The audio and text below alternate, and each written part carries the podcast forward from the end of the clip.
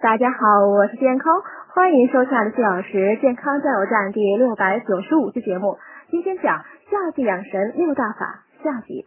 第五点，日常生活动作不急不缓。中医养生呢，很注重气和，如果气的运行紊乱，不够自然活畅呢，身心都易致病。心经养生呢，其实不难，只要日常生活中行住坐卧都能保持不急不缓的动作，让呼吸匀称有序，气自然会和。气顺了，转化为足够的活动能量，身体获得舒展放松，心自然而然平静下来。